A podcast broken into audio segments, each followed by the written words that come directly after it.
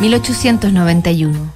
Año convulsionado para Chile. Los partidarios del Congreso se enfrentan a quienes apoyan al presidente José Manuel Balmaceda. Por decreto, se prorrogan los presupuestos del año anterior y estalla la guerra civil. Balmaceda se suicida y Jorge Montt es elegido jefe de Estado.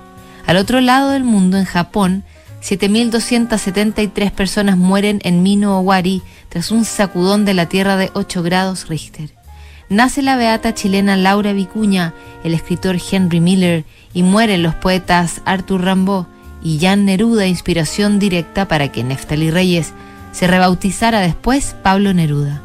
En Estados Unidos, un profesor de educación física idea un deporte que se puede jugar bajo techo. Nace el básquetbol.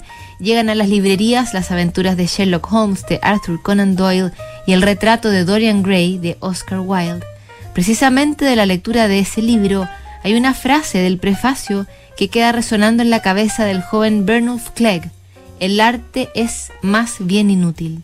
Para entender la cabalidad, su entusiasmo lo impulsa a escribirle directamente al irlandés, autor de ese libro. Para su sorpresa absoluta, Oscar Wilde le contesta.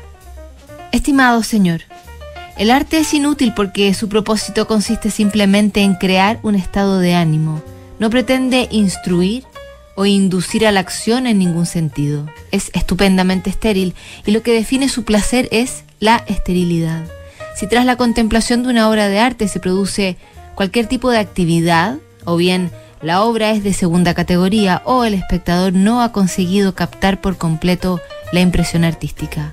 Una obra de arte es inútil como lo es una flor, la flor se abre para su propio gozo. Nosotros obtenemos un momento de gozo al contemplarla. No hay nada más que decir sobre nuestra relación con las flores. No forma parte de su esencia, es accidental, es un uso erróneo. Me temo que todo es muy complicado, es que es un asunto muy largo. Atentamente, Oscar Wilde. La influencia del principio del arte por el arte seguía su curso de la mano de uno de sus más exuberantes referentes. Mañana otra carta notable que